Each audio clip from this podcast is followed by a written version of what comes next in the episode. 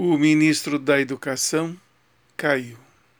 Que boa notícia para a educação. Abraham Weintraub não tinha o menor jeito para o serviço. Era muito. Era um caminhãozinho com muita areia para ele carregar. Não tinha a menor habilidade. É, muito ruim. Infelizmente, a educação brasileira não merecia isso. Né? Aliás, este governo errou duas vezes. Primeiro, colocando aquele colombiano à frente, nada contra ele ser colombiano, mas é que não levava jeito para a matéria, né? não tinha a menor condição de, de ficar à frente do, do Ministério da Educação. E para piorar, colocar o Vintraub, que é muito ruim.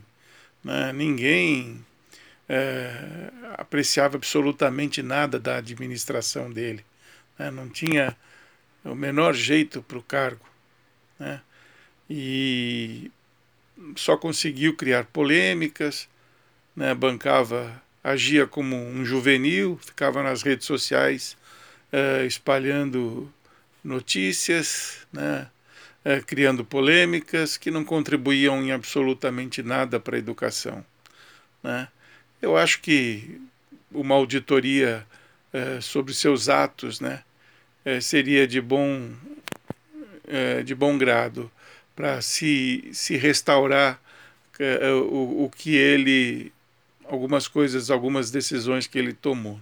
Essa última, por exemplo, de, de acabar com as cotas para pós-graduação de negros, índios, deficientes uh, físicos, etc., é simplesmente absurda, desumana, injusta, desnecessária, mas é como se ele criasse, quisesse criar um marco de saída.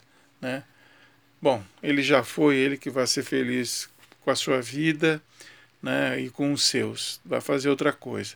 Dizem que ele caiu para o alto, né, porque parece-me que ele será indicado como representante do Brasil no Banco Mundial, né, que é outro cargo que ele também não tem a menor competência para ser, né,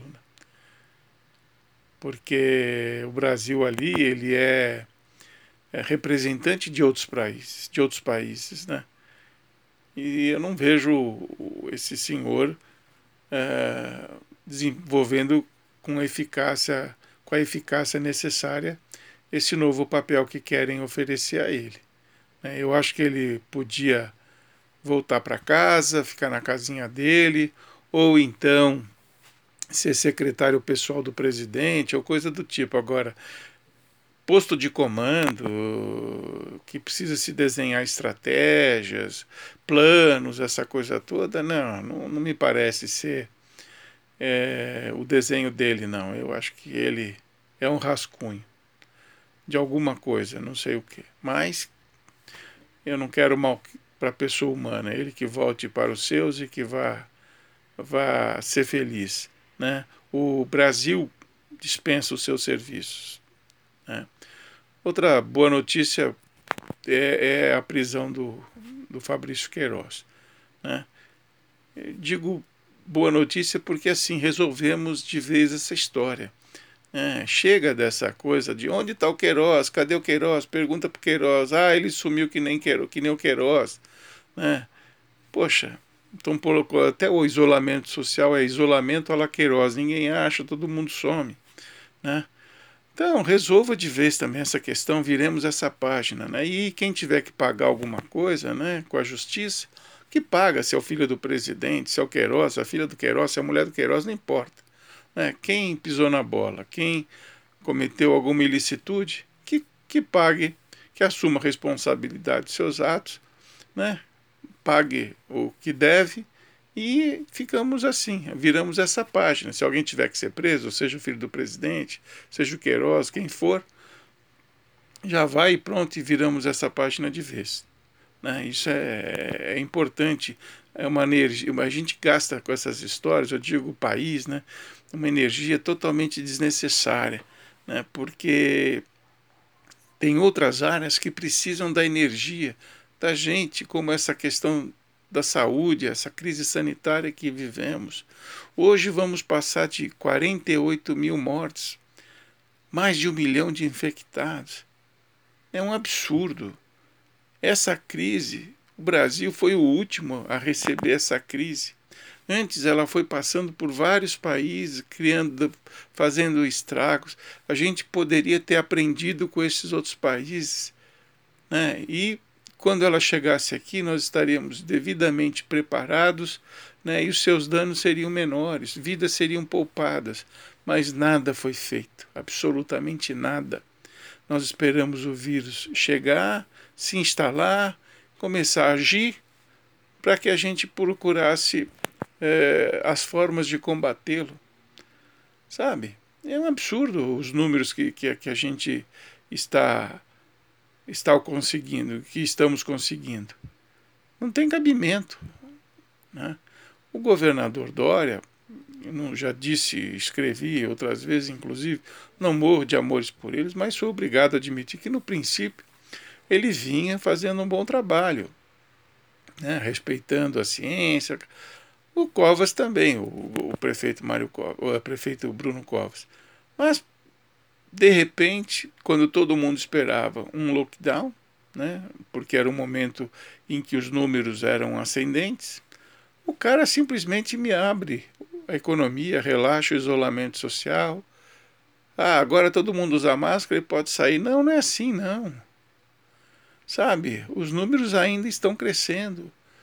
Sabe, a cada, faz acho que uns quatro dias consecutivos, São Paulo vem apresentando números é, absurdos de mortes, mais de 300 pessoas por dia. Né? E a gente vai ver mais adiante os reflexos dessa abertura, porque o número de contaminados não está caindo.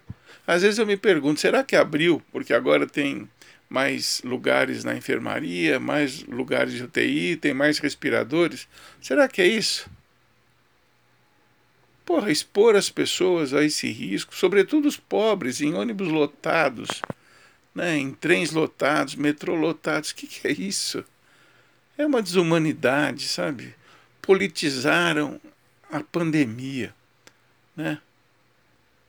Criaram um pandemônio para sobrepor a pandemia. E as pessoas morrem, sabe? E, e, e as que sobrevivem, não raro, ficam com sequelas também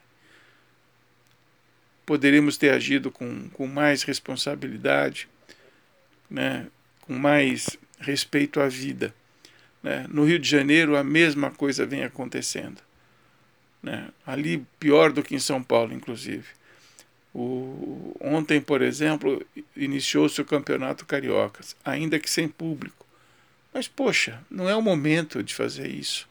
E aqui em São Paulo não demora, porque tanto o prefeito como o governador já estão conversando com os clubes e com a federação para que as atividades esportivas voltem à, à normalidade. Olha, é impressionante. Não imaginava que que fosse que as coisas fossem administradas dessa forma. É uma ocorrência muito séria, né? talvez a maior crise da, da nossa geração, dessa geração que está aí agora, né? E o legado é o pior possível, né? Eu acho que como não fazer é, seria um, pedir para o governador, para o presidente, para o prefeito e para o ministro da saúde, né? Deixar o manual como não agir numa pandemia, né? Para gerações futuras, né? E na capa, assim, façam tudo ao contrário do que fizemos. Né? Vocês vão poupar vidas. Porque isso que está acontecendo é vergonhoso. Vergonhoso. Além de lamentável, claro. Amigos do Isso Pode Produção, abraço, até amanhã.